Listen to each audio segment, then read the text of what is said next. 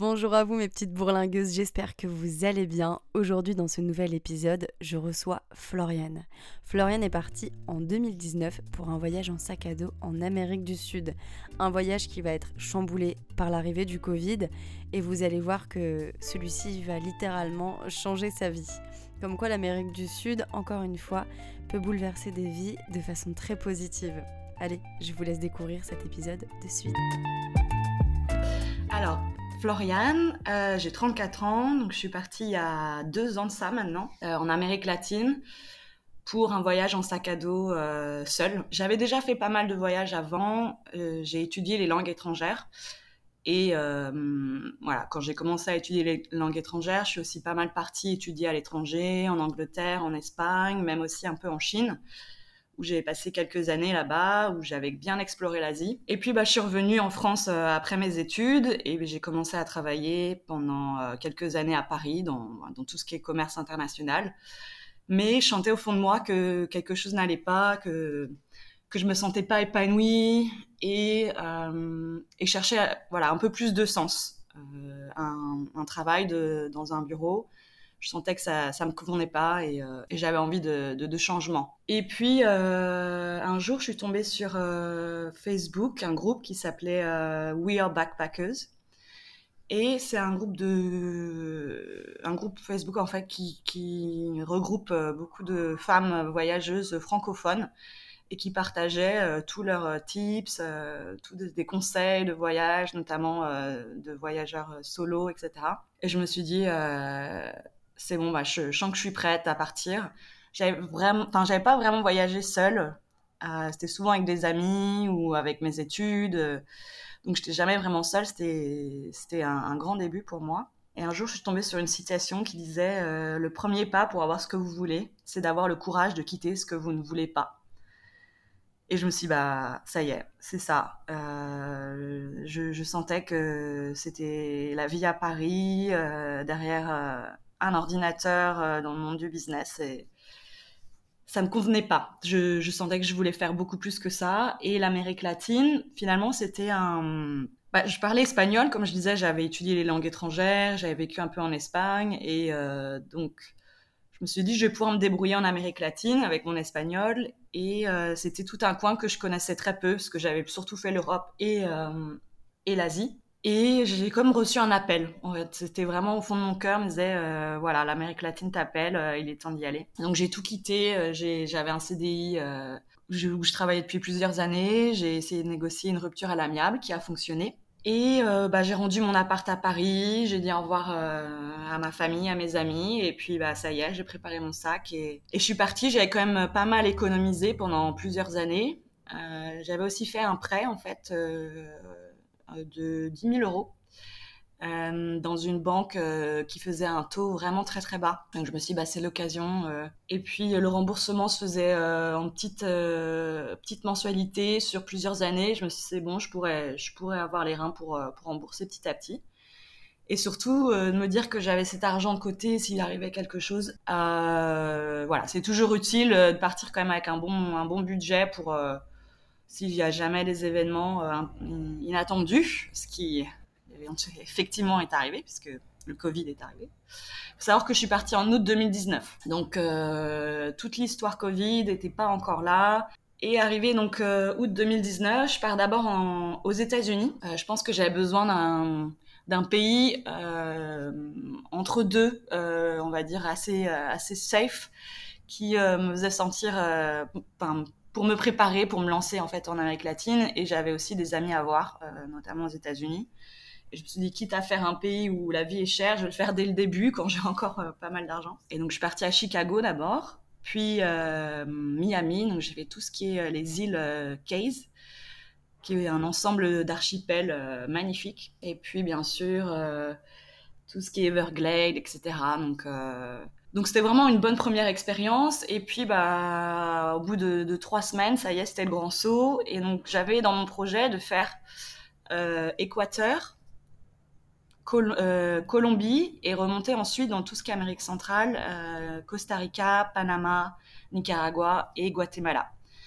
Bien entendu, ça ne se passe jamais comme on l'entend. Et j'avais en idée aussi peut-être de chercher un endroit où je pourrais euh, ouvrir une auberge de jeunesse. Voilà, ouvrir une auberge de jeunesse, c'était mon rêve. Et que ce voyage pourrait m'apporter des réponses sur euh, où je voulais aller, ce que je voulais faire pour, euh, pour m'installer quelque part et, monter mon petit business dans le tourisme. Donc je suis arrivée en Équateur. J'étais quand même un, un, peu stressée, pour être honnête, parce que bah, voilà, c'est des pays que, en tant que femme, et quand on voyage seul, c'est, on sait pas trop à quoi s'attendre, on s'attend au pire. Surtout que j'avais, j'avais lu quand même énormément de choses. Et a un moment, bah, c'est vrai que les gens partagent aussi leurs leur, leur pires histoires, hein, tout ce que sur, sur Internet. Donc, tu lis pas mal de choses et, et quand tu y es pas allé et que tu sais pas à quoi t'attendre, c'est vrai que tu stresses quand même. Je me suis dit, bon, voilà, si, euh, si j'écoute toutes mes peurs, de toute façon, euh, je ferai, je ferai plus rien. Donc, euh, j'ai décidé à partir d'un moment de plus euh, lire ou chercher euh, quelconque information sur tout ce qui est Amérique latine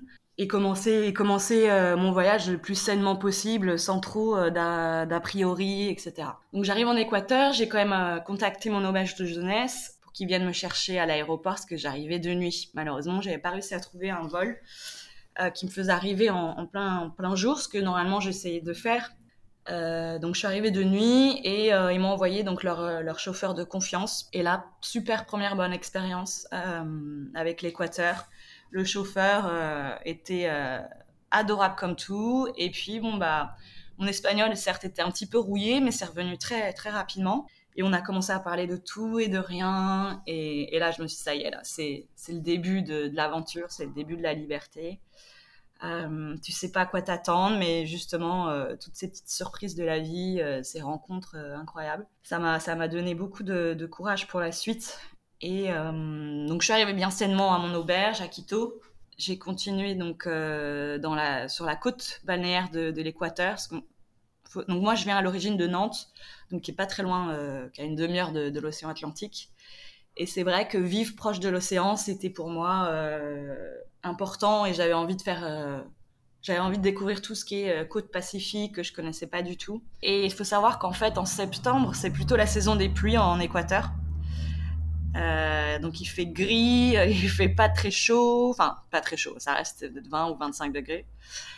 Et, euh, et donc c'était pas ce à quoi je m'attendais entre guillemets. J'étais là ok bon bah c'est pas vraiment l'été ici euh, et donc, il n'y a, pas, a pas grand monde. Et en fait, euh, première mésaventure, euh, au bout de, de, deux semaines, il se passe une grande crise en Équateur. Donc, il y a eu une montée du prix des gaz, enfin du, du, pétrole, le double, je crois, et ce qui a rendu tous les Équatoriens dingues. Et donc, ils ont commencé à faire des grèves de transport total sur tout le pays. Donc, c'était national. Et là, je me suis dit, oh oh, donc je me suis retrouvée euh, bloquée euh, dans cette petite ville qui s'appelait Montanita, sur la côte balnéaire, qui est certes très mignonne, mais bon, quand il pleut et qu'il fait gris, il a pas grand-chose à faire.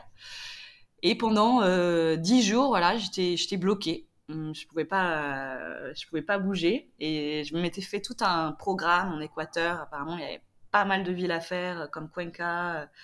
Bagnos, euh, voilà, des endroits apparemment incroyables en, termes de nature, etc. Bon, bah, premier changement de plan. Euh, à, l'origine, j'avais pas prévu de faire le Pérou, mais le Pérou était en fait le pays le plus accessible à la frontière avec l'Équateur. Et quand doucement ça, les transports ont repris, euh, il y avait quand même une grosse tension dans le pays et euh, je me suis dit bon bah c'est risqué si je reste, ça se trouve je vais pas pouvoir voyager comme je l'entends. Donc je quitte le pays au bout de deux semaines donc ma, rencontre avec l'Équateur, mine de rien, bon, ça a été un petit peu rapide. Euh, j'ai quand même vécu des, des, super moments euh, avec euh, notamment un Allemand avec qui j'ai passé plusieurs jours en voyage ensemble et on cherchait un endroit pour sortir et bon bah c'était un petit peu mort, hein, c'est des petits villages etc. Et il se passe pas grand chose. Et on entendait de la musique assez forte. On se dit bah il doit y avoir quelque chose là-bas, il doit y avoir un bar. Donc on, on, on, essaye de trouver euh, où, euh, de, où vient la musique et on tombe en fait sur l'anniversaire d'un vieux monsieur de 70 ans.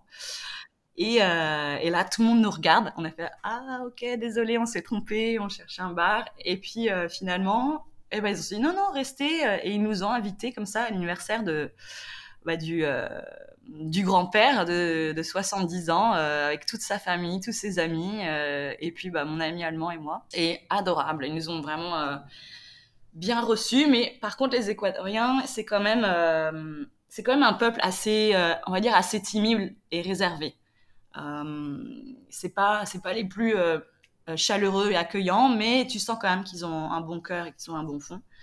On a passé une super soirée comme ça avec les locaux et ça, j'en garde un, très très bon souvenir. C'est ce genre de rencontre que bah, que, tu te souviendras, quoi. Parce que finalement, une soirée dans un bar, euh, bon, bah, t'en fais, t'en feras et t'en feras beaucoup d'autres, mais euh, fêter l'anniversaire euh, du grand-père du village dans un village en Équateur, bon, bah, ça peut-être un peu moins, quoi. Après, donc, deux semaines, je prends un bus pour arriver bah, au Pérou. Le Pérou, c'était pas un pays dans ma liste, parce que, en fait, je cherchais plutôt un pays qui touristiquement parlant, se, développe ou allait se développer.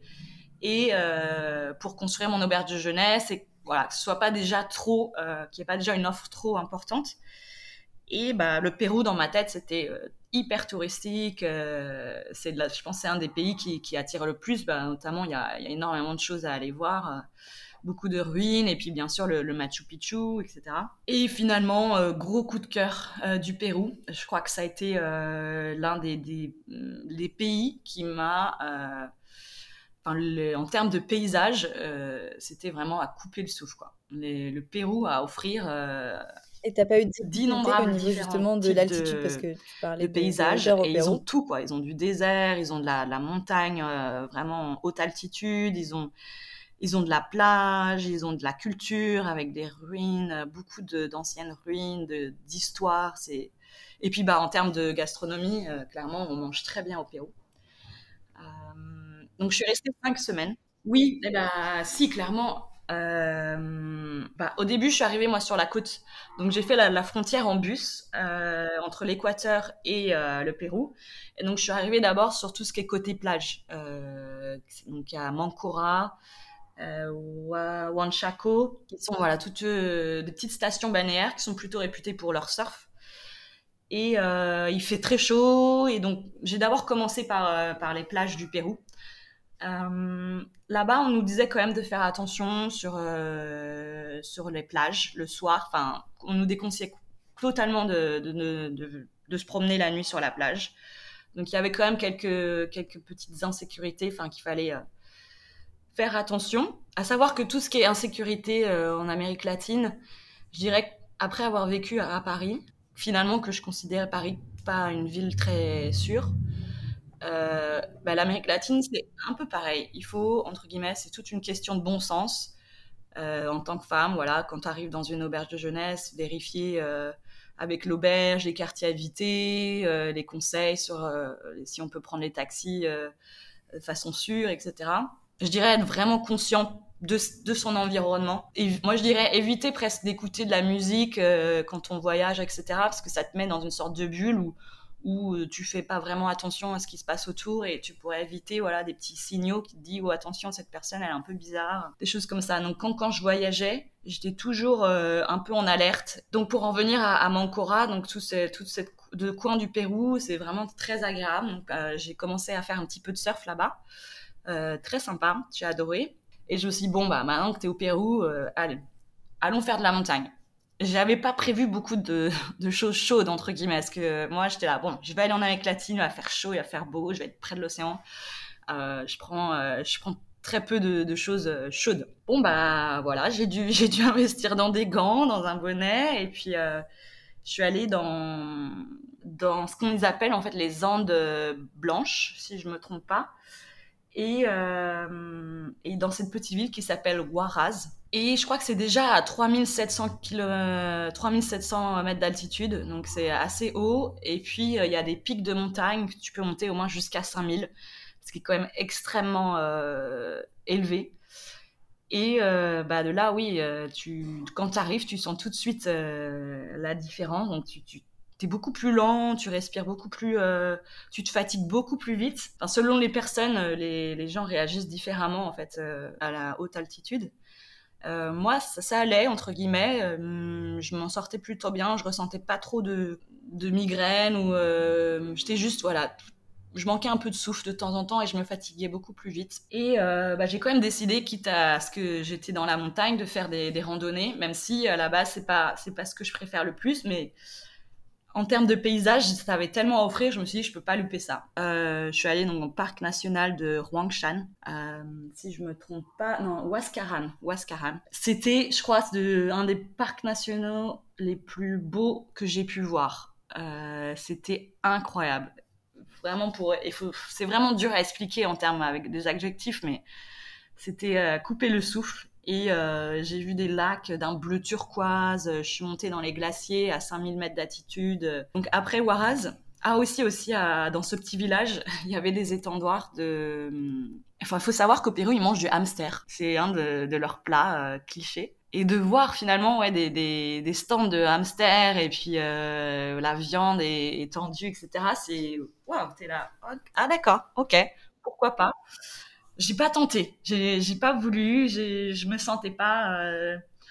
Bon, déjà, j'essaye de manger moins de viande depuis plusieurs années et, euh, et même si bon, c'est vrai que tenter des plats locaux, euh, pourquoi pas, mais mais là non, j'ai pas j'ai pas reçu le j'ai pas reçu l'appel quoi. Le Pérou, en termes de voyageurs, c'est des voyageurs qui euh, ils ont ils ont un planning déjà ficelé. Euh, il y a moins de, de go with the flow entre guillemets, tu vois. C'est euh, moi, moi, je suis complètement, je fais pas de plan ou je fais juste un semblant de plan. À, peu près, je sais ce que je voudrais faire, mais je, je laisse l'inattendu arriver parce que je considère que quand tu voyages, finalement, c'est l'inattendu qui va t'apporter tous les tous les bons souvenirs entre guillemets.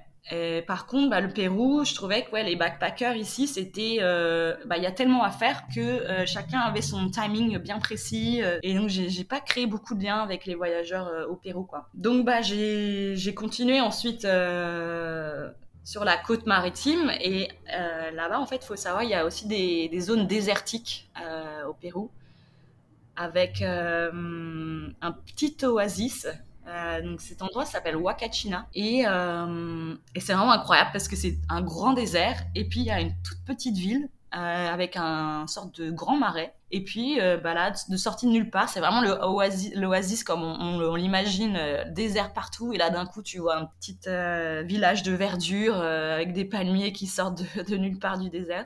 Et ce village, en fait, il est connu pour faire du surf dans les dunes. Et je me suis dit, oh, wow, incroyable, faut, faut que j'y aille, quoi. Faut faut que je le fasse. Tu descends centaines de mètres de, dunes sur sable. C'est, incroyable comme, sentiment. Vraiment, euh, là, l'adrénaline, elle était à son, maximum, quoi. Et puis, euh, j'ai très très bon souvenir de, ce, petit, euh, ce petit oasis. je recommande vraiment à, quiconque qui va au, Pérou de, au Pérou de faire un petit détour sur Wakachina.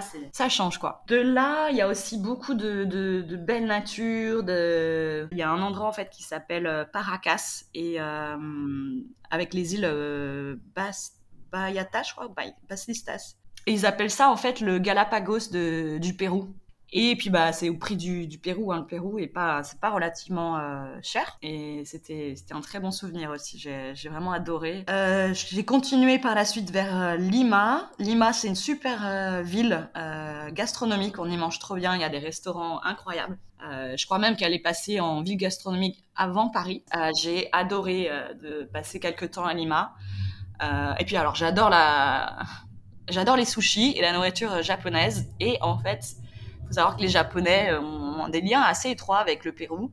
Et il y a toute cette, fusion de cuisine euh, japonaise-péruvienne qui, rend euh, la nourriture incroyable. Euh, j'ai continué ensuite à tout ce qui est Arequipa et euh, qui est une ville euh, un peu, je dirais, un peu coloniale. Euh, L'architecture, elle est, elle est vraiment incroyable, très colorée. Et en fait, une fois que tu arrives au Pérou, tout le monde parle d'Arequipa, car Arequipa, c'est une ville absolument à ajouter dans ta, dans ta liste. Euh, de voyage au Pérou et puis et puis bah, j'ai continué bien sûr par Cusco Cusco voilà c'était ma dernière euh, ville euh, au Pérou avec le, Machu Picchu alors, pour arriver au Machu Picchu, euh, c'était loin de j'étais loin de m'imaginer euh, voilà ce qui m'attendait parce que euh, le Machu Picchu c'est vraiment une ville qui est déjà c'est on croit que c'est à Cusco mais c'est pas vraiment à Cusco c'est c'est je dirais presque à deux, deux ou trois heures deux ou trois heures de, route en fait de, Cusco pour y accéder. Il n'y a pas de route, donc il y a un train, mais les billets de train sont quand même relativement chers pour un, on va dire un backpacker euh, qui, qui, a un, budget un peu serré. Et donc, bah, le meilleur moyen d'y aller, c'est que tu prends un bus qui t'amène à, une ville la, la, plus proche et, tu dois faire 10 km à pied. Heureusement, c'est plat. Euh, et puis tu longes quand même une rivière, donc euh, en termes de paysage, c'est quand même sympa. Et au bout de deux heures, tu arrives dans, dans, un, dans un petit village euh, qui s'appelle Agua Caliente, qui fait référence en fait au terme d'eau chaude c'est vraiment agréable parce que c'est un, petit village niché dans la pleine nature, dans les montagnes euh, du Pérou, quoi. Donc euh, très sympa. Euh, donc on se réveille. J'étais avec deux deux françaises que j'avais rencontrées dans une auberge et on avait décidé d'y aller ensemble. Il faut savoir que j'ai rencontré beaucoup de femmes qui voyagent seules en Amérique latine. Et, et c'était assez surprenant et du coup il y avait vraiment une grosse communauté de de femmes seules et puis euh, bah, qui se soutiennent et, euh, et, je dirais très bienveillantes euh, et dans l'envie de rencontrer aussi d'autres femmes qui voyagent seules. Parce que bon bah c'est vrai que l'Amérique latine parfois c'est quand même mieux quand tu voyages avec quelqu'un quoi. Tu te sens un petit peu plus en confiance et, c'est plus agréable.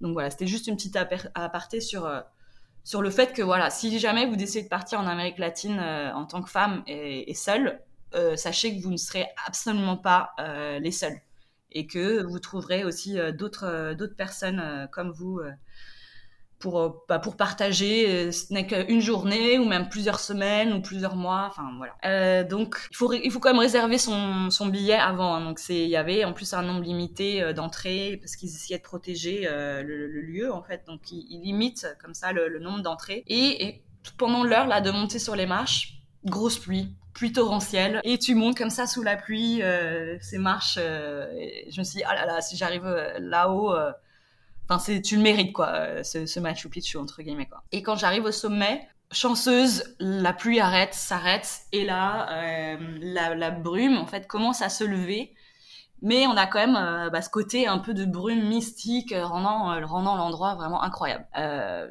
c'était vraiment magique cet endroit et il est quand même à faire une fois dans sa vie. Donc après cinq semaines de Pérou incroyable, mais sans vraiment rencontre amicale profonde, on va dire.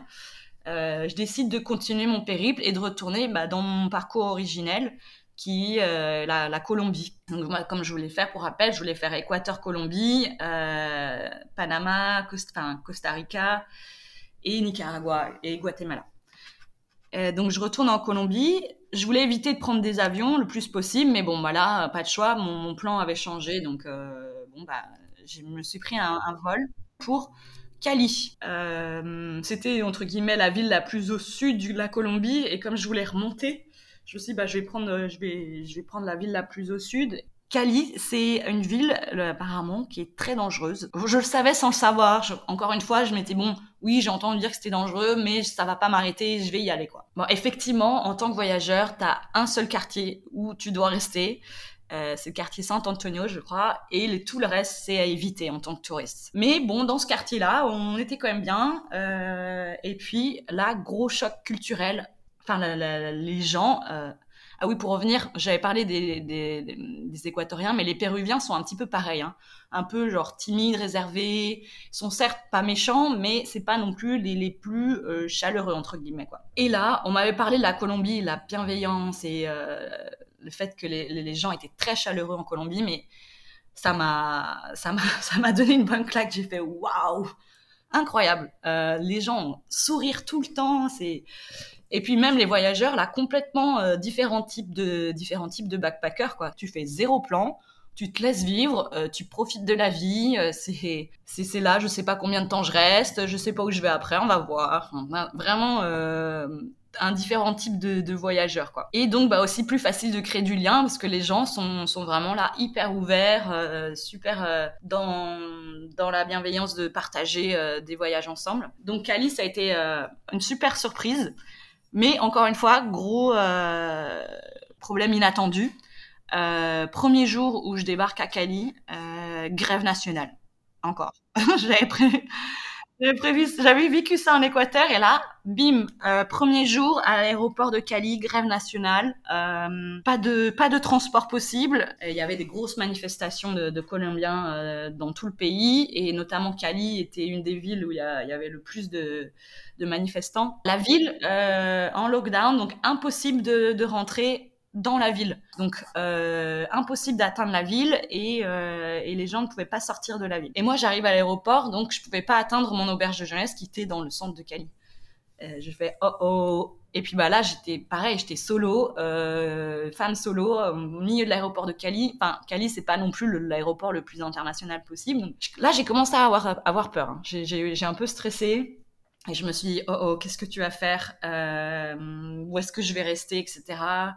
Euh, j'avais, euh, j'ai demandé des chauffeurs de taxi, ils m'ont dit oui, bah reste pas seul, euh, ça craint, enfin etc. Et là, je vois à un moment une, petite famille en fait de, de Colombiens avec je pense que un couple qui paraissait mixte, donc un, Colombien et une et une, une femme grande blonde. Je me suis dit bon bah ça doit être une européenne ou j'en sais rien. Et puis là je vais vers eux et je commence à leur dire voilà bah je suis seule etc est-ce que est-ce que je peux me joindre à vous pour euh, bah, pour pas rester seule? Ils m'ont dit bah bien sûr, pas de souci. Et ils vivaient aussi euh, dans le centre de Cali, donc impossible d'atteindre euh, même chez eux. Et donc bah on décide de, de se trouver un petit hôtel en bord de, de l'aéroport, quoi, un, petit peu glauque, enfin n'importe quoi, qui pourrait nous loger.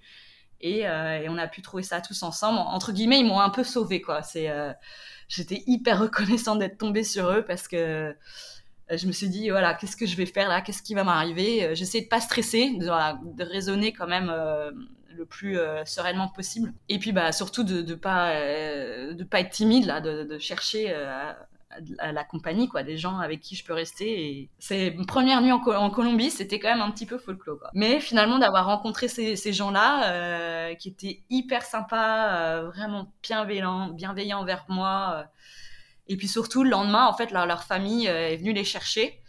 Et ils m'ont bah, ils m'ont dit bah viens on te dépose donc ils m'ont aussi amené à mon auberge de jeunesse et puis ils assurés que voilà j'étais bien arrivée à, à bon port. Euh, voilà, incroyable. Je suis restée quatre mois en Colombie. J'ai adoré la Colombie. C'était, euh, c'est les, gens sont tellement chaleureux et bienveillants. Euh, et puis je pense qu'ils ont tellement souffert avec toutes ces années de, bah, de corruption, de trafic de drogue. De, tu sens que qu'ils sont contents de recevoir aujourd'hui les, les, les, touristes. Et, et donc là, c'était entre ouais, fin octobre jusqu'en jusqu'en janvier. Et là, on commençait à entendre de loin euh, voilà, l'arrivée du Covid en Asie, mais on était là, bon, ça arrivera jamais jusqu'ici. Euh, on était quand même assez insouciant en fait par rapport à tout ça, en disant bon, euh, on est large, euh, puisque était tellement loin de se douter euh, tout ce qui allait se passer entre guillemets. J'ai rencontré euh, là deux voyageuses incroyables, donc euh, et euh, on a eu une grosse connexion amicale, et puis bah on a on a décidé de voyager ensemble et on a on a voyagé ensemble pendant presque deux mois. Donc j'ai continué j'ai continué sur sur Medellín, Salento, Salento qui est un des, endroits où en fait tu as des grands grands palmiers, euh, les plus grands palmiers euh, au monde. Je dirais que c'est un petit peu moins, euh, il y a un petit peu moins de choses à voir entre guillemets par rapport à, au Pérou. Mais l'atmosphère la, et l'ambiance est tellement puissante que c'est ce qui fait en fait la, la, spécificité de la, Colombie. Euh, j'ai continué vers toute la côte euh, maritime de la Colombie. Donc là, tu as, accès aussi à des eaux turquoises. Donc ils ont un côté euh, bah, Caraïbes. Tu des petites îles, bijoux, euh, pas encore trop trop développées. Et là-bas, je suis allée passer euh, quelques jours en plein mois de décembre dans cette petite île qui s'appelle Casa en, el Agua. C'est une île, mais en fait, c'est pas vraiment une île. Cette maison, en fait, a été construite sur un bloc de ciment en plein milieu de, l'océan. Et euh, bah, c'était une ancienne maison de vacances d'une famille colombienne et qui a été rachetée et transformée en auberge de jeunesse. Et l'auberge de jeunesse, donc vraiment en mode très écologique, etc., avec les panneaux solaires. Euh, tu te douches à l'eau de, pluie. Donc c'est pas des vraies douches, en fait, c'est avec des seaux. Hein, donc t'as ton seau d'eau euh, de pluie, puis comme ça tu trinces, etc. Donc c'était vraiment très roots.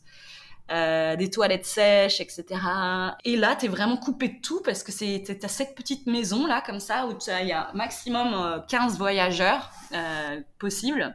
Après la Colombie, je me, enfin, je suis restée en Colombie, je me suis dit bon, Euh, tu as eu quand même pas mal de... Ouais, tu as fait pas mal de mois que tu voyages. Ce serait peut-être temps peut-être que tu te poses un peu et pourquoi pas faire un peu de volontariat en auberge jeunesse. Toi qui veux ouvrir une auberge, euh, allez, bah, let's go. On, on, essaye de trouver un volontariat, notamment sur, euh, sur ce site euh, Workaway. Et bah, j'ai trouvé euh, un hostel bah, tenu par des Français pour à Medellin. Et, et j'ai travaillé six semaines là-bas. Et voilà, et je faisais en sorte que les. C'est comme si tu recevais tes amis chez toi et que tu voulais faire en sorte que bah, qu'ils sentent le, le, mieux possible et, et, euh, et, que tu faisais tout pour voilà pour qu'ils soient pour qu'ils soient heureux quoi c'est quand même beaucoup d'heures de travail, mais euh, bon, j'étais nourrie logée et comme je faisais quand même pas mal d'heures, je faisais genre 35 heures. Normalement, un volontariat, c'est quand même 25 heures. Euh, il, me payait aussi. Et puis le fait aussi de rester euh, bah, un peu plus longtemps dans un endroit, bah, ça te permet aussi de, bah, de rencontrer un peu des locaux. Euh, je travaillais avec des Colombiennes, etc. Donc de, connaître un peu plus aussi la culture de l'endroit. Parce que quand tu es tout le temps en voyage, c'est vrai que c'est un peu plus dur, un peu plus compliqué de créer du, lien un peu plus fort avec, les locaux. Mais là, en restant dans un endroit, tu, ouais, ça te permet un peu de, voilà, de connecter avec les gens, euh, avec les gens qui vivent ici. Euh, donc ça peut être la communauté aussi euh, et expatriée, mais, mais aussi pas mal, pas mal de locaux. Donc. Puis Medellin, c'est quand même une ville incroyable parce qu'ils sont passés par tellement de choses, comme on sait, le, Pablo Escobar, donc son, sa ville d'origine, c'était Medellin. Ils sont passés par beaucoup d'années de, de, souffrance et, et voilà, c'est un peuple qui qui s'en est qui s'en est ressorti et, il y a eu euh, donc l'arrivée du métro. Et le métro en fait ça a permis de lier les gens de connecter tous les quartiers parce que c'est quand même assez euh, il y a des quartiers en fait qui sont quand même assez inaccessibles euh, c'est assez montagneux en fait quand même Medellin et qui sont vachement en hauteur etc et sans le métro en fait c'était difficilement accessible et donc, euh, ça a permis de créer le, lien entre les gens et d'améliorer la fluidité euh, de transport dans la ville. J'ai jamais vu un métro aussi propre. Ils en sont tellement fiers en fait de leur de leur métro euh, qu'ils en prennent soin entre guillemets quoi. Ça permet d'atteindre vraiment tous les endroits de Medellin qui sont qui sont à faire. Puis notamment la, commune à Tressé qui, était réputée pour être un des quartiers les plus violents dans les années du cartel de drogue.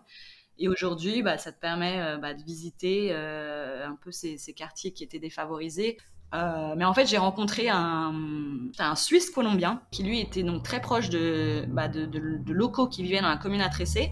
Et il organisait des tours en fait un peu différents où là vraiment les gens te faisaient rentrer chez eux quoi, dans, leur, maison et que tu connaissais un peu le, vrai quartier derrière où les gens habitent vraiment.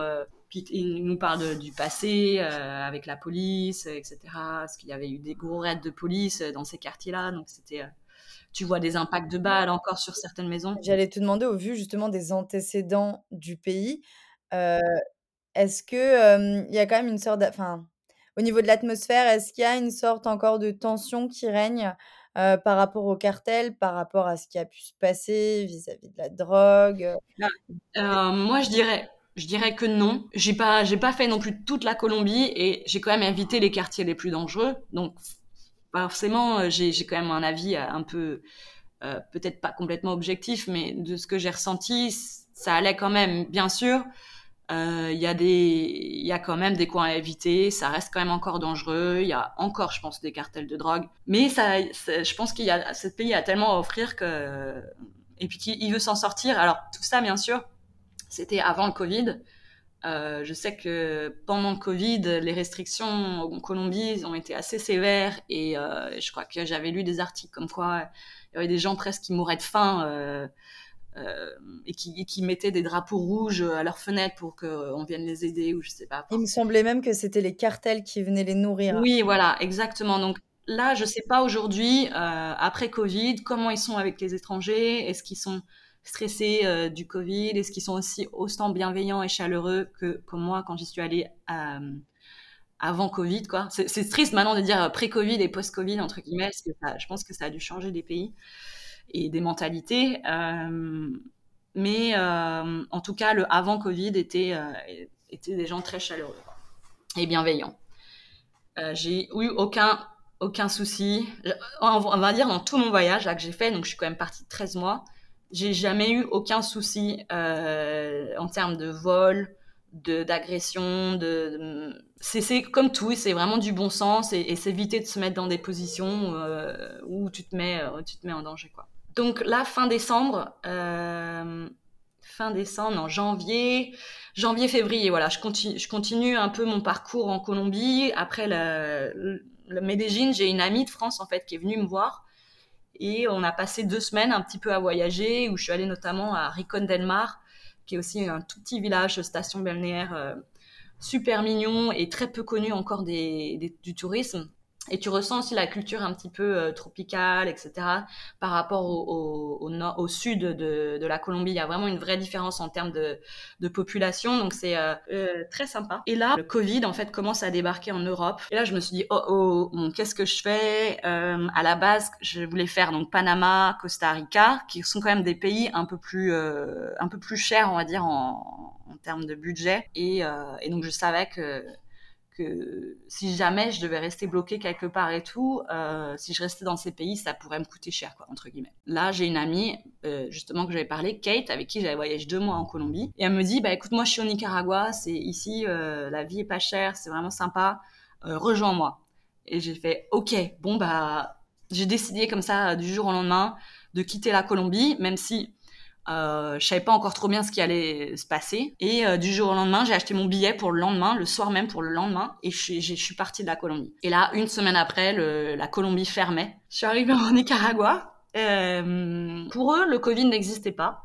Euh, c'était c'était seulement euh, des pneumonies. Je pense qu'ils minimisaient beaucoup de choses et surtout, ils n'ont mis aucune restriction. Et en fait, finalement, les restrictions sont venues des locaux. Bien sûr, ils avaient quand même un peu d'accès à ce qui se passait dans le monde et ils se sont dit. Et puis, il y avait aussi beaucoup d'une communauté euh, expatriée qui, bien sûr, étaient au courant euh, bah, de ce qui se passait dans leur propre pays et qui ont finalement décidé eux-mêmes de, mettre des restrictions, de fermer leurs euh, leur restaurants, de fermer leurs bars, etc.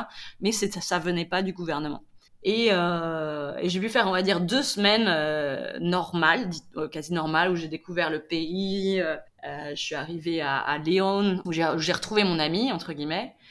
Et de là, on a rencontré d'autres voyageurs. Et puis quand on a senti que bah, le Covid arrivait, donc il y avait, y avait cette anxiété là qui commençait à arriver, où les voyageurs commençaient à stresser et à prendre leur, tous leurs billets retour. Et euh, donc avec ces voyageurs, on décide de, de prendre euh, un Airbnb pendant deux semaines et, en fait faire notre auto euh, euh, tous ensemble. Donc, bah, bien sûr, en termes de Airbnb, on a pu se permettre parce que le Nicaragua c'est quand même assez accessible. Une superbe villa avec piscine, vue sur l'océan, etc. On était neuf Européens principalement. Et puis, bah, au, bout de, deux semaines, on voit que, bah non, en fait, euh, c'est toujours là, la, crise est toujours là. T'es loin de s'imaginer euh, combien de temps on allait rester ici. Quand je suis arrivée au Nicaragua, j'étais loin d'imaginer que finalement, je resterais six mois. Là, les gens commencent, euh, au bout de deux semaines, à se rendre compte de la gravité de, la chose et ils décident bah, de prendre des avions, de partir. Et, et moi, là, j'ai Air France qui m'appelle et, qui me, et qui me demande bah, de prendre un enfin que je, un vol, un vol de rapatriement, je m'étais inscrite en fait sur alerte euh, Ariane ou quelque chose comme ça, où voilà, les, les, le gouvernement français sait où t'es, euh, sait dans quel pays, et s'il y a jamais des alertes, en fait, tu reçois des emails qui t'indiquent euh, bah, ce qui se passe quoi. Et euh, on me dit bah voilà, vol de rapatriement euh, dans deux jours, on, on, il faut que vous nous donniez votre réponse bah, des, dans une heure.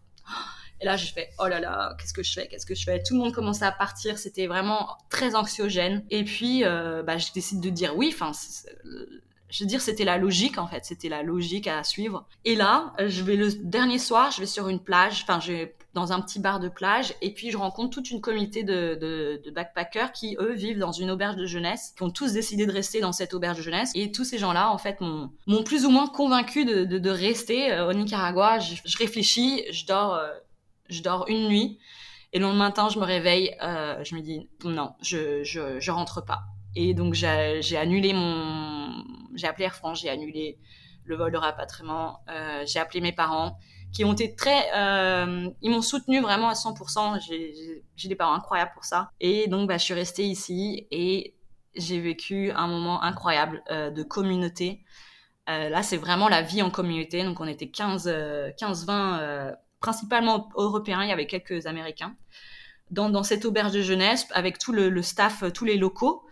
euh, qui, qui travaillait avec nous. Et à la fin, on est vraiment une vraie grosse famille, en fait. Et on passait tout notre temps ensemble, bien sûr. J'étais donc vers Playa Maderas, qui est à San Juan del Sur, qui est côté, euh, presque côté euh, à la frontière du Costa Rica. Et au bout de six mois, euh, finalement, j'ai pu, réussir à quitter Nicaragua parce que donc les vols étaient euh, coupés, les frontières étaient euh, fermées et le seul endroit en fait que j'ai pu atteindre c'était Mexico. Pareil, Mexico, c'était pas du tout sur ma liste. Et j'ai passé un mois et en fait, un, un des mes amis était, surfeur. Il m'a parlé d'une petite ville qui s'appelle Puerto Escondido. Très peu de restrictions aussi. Enfin, en tout cas, il y avait eu des restrictions et maintenant, ça réouvrait. Les restrictions étaient terminées ces petites, petites villes paradisiaques en bord de mer, euh, très surfeurs, euh, une communauté de yogis aussi euh, très importante. Et, et, en fait, je me, suis, je me suis retrouvée vraiment dans le yoga au fur et à mesure de tout mon voyage, euh, de tous ces pays que j'ai fait. Chaque fois que je voyageais, je, en fait, je, je prenais des cours de yoga, etc.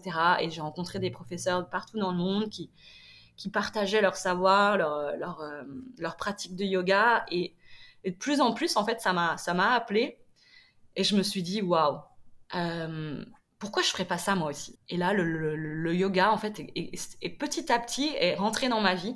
Et au bout d'un mois du Mexique, euh, je me suis dit, ça fait 13 mois que je suis, euh, que je suis partie, il est, il est temps que je retourne en Europe. Et j'ai pris la décision, donc ça y est, je vais faire une, euh, une formation de, pour devenir professeur de yoga, quoi. Et euh, c'était c'était une évidence. C'est venu à moi. Je suis ça c'est c'est ça, c'est ça, c'est ça que je cherchais. Aujourd'hui, je suis je suis vraiment très très heureuse finalement d'avoir à chaque fois écouté cette petite voix. Euh, voilà, vraiment écouter euh, son bon sens, son intuition, et ça t'amène en fait dans des directions que bah que, tu que tu t'attendais pas, et, surtout laisser la place à, l'inattendu parce que c'est l'inattendu qui fait qui fait la beauté du voyage. Bah du coup, en fait, j'allais dire c'est ton instinct qui t'a finalement permis aujourd'hui de te redécouvrir et d'avoir trouvé en fait euh, ta passion. Ah ouais, complètement, ouais. Ouais, ouais c'est ça, ouais.